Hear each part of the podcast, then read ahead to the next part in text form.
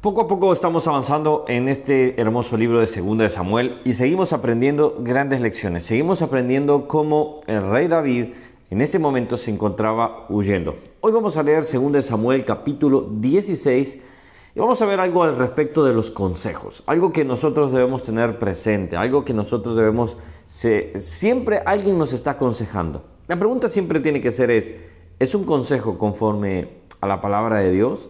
Es un consejo que viene desde lo que es el, vamos a decir, es repetir, el consejo de Dios. Bueno, vamos a ver al respecto de esto. Antes de no seguir, ¿cómo estás? Que Dios te bendiga. Mi nombre es Ronnie Mejía y bueno, para aquellos que ya nos acompañan, estamos en 2 Samuel capítulo 16. Ya que si, es por, si eres por primera vez que me visitas acá en este canal, estamos viendo la Biblia capítulo por capítulo. Vamos buscando un versículo Vamos buscando esa palabra que pueda quedar en nuestros corazones. Hay mucha tela para cortar totalmente, pero tenemos que enfocarnos, si no el video sería larguísimo y no podremos hacerlo realmente. Vamos a, pensar acá entonces. Este capítulo está tratando siempre como David sigue huyendo, se encuentra con un hombre mentiroso, con Siba, por ejemplo. Ya lo van a ver más adelante por qué, ya se van a dar cuenta por qué. Pero Siba inventa que Mefiboset se había conspirado también con Absalón cosa que no es cierto, pero ya lo vamos a ver más adelante y se van a dar cuenta. En este caso, pues, eh, eh, Siba se encuentra, eh, da mentiras o le dice las cosas a, David y él piensa que Mefiboset, otro amigo más, se ha sublimado contra él también.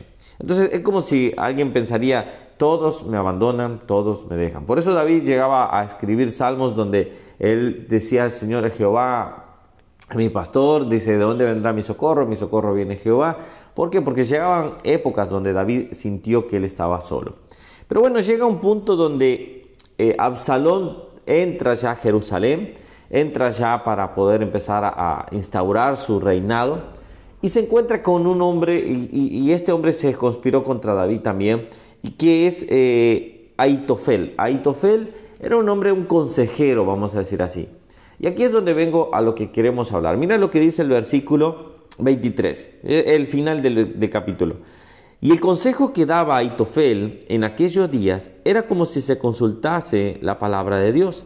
Así era todo consejo de Aitofel, tanto con David como con Absalón. Ahora, ¿qué consejo le, le llegó a dar eh, Aitofel a, a? Le dijo que se acostara con las concubinas de David dijo que hiciera algo inmoral. Y aquí es donde quiero empezar y quizás ahí donde entrar al punto que este video, por ejemplo, quiero tocar.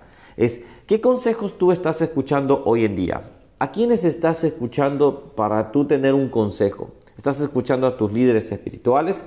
¿Estás escuchando a, personas no cristianas? No lo sé, estoy generalizando para que tú tengas un panorama de lo que quiero tratar.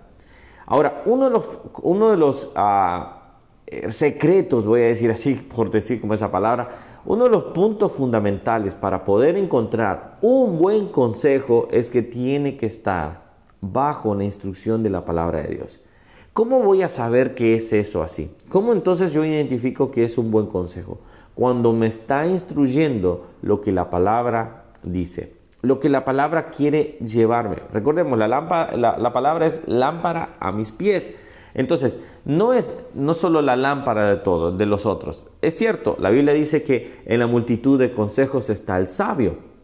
Pero mira lo que dice, y ya te lo leo acá, Proverbios capítulo 3, versículo 21. Me gustó mucho y te lo quiero compartir, lo estoy buscando ahora sí en un momento.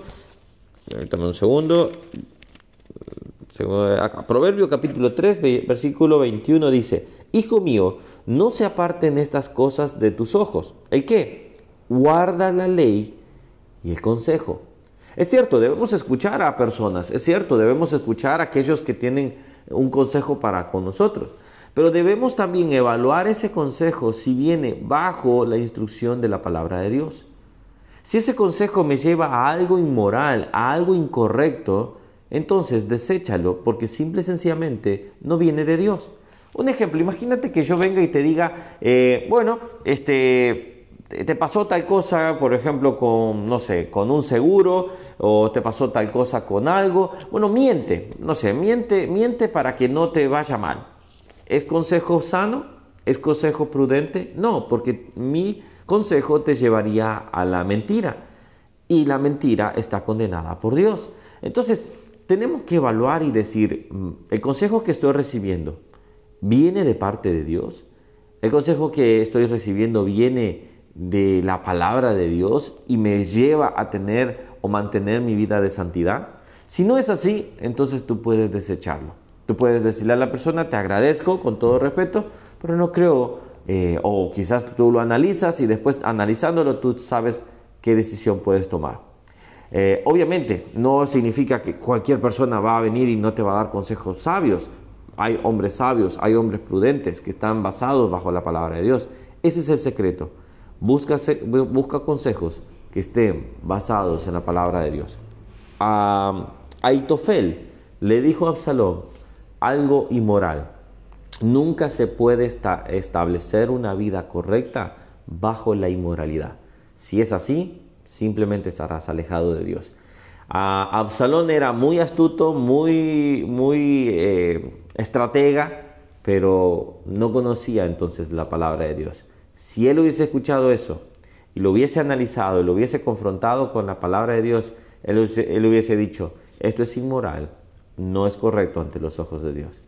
Entonces ahí podría haber cambiado su rumbo realmente. Espero que te haya bendecido este devocional, espero que dejes tu comentario si así es, ha sido. Eh, deja qué más te enseñó este, este capítulo, busca ahí esos versículos que a ti te pueden Dios también estar hablando, hacia qué te lleva, cómo lo analizas. Recuerda siempre tres preguntas, ¿qué dice la Biblia? ¿Qué está diciendo este capítulo o qué está diciendo esta palabra? Eh, ¿Cómo se aplica y cómo lo, eh, lo llevo a mi vida directamente? Que Dios te bendiga. Si no te has suscrito a este canal, hazlo, suscríbete y dale a la campanita para que te avise cada vez que subimos un nuevo video.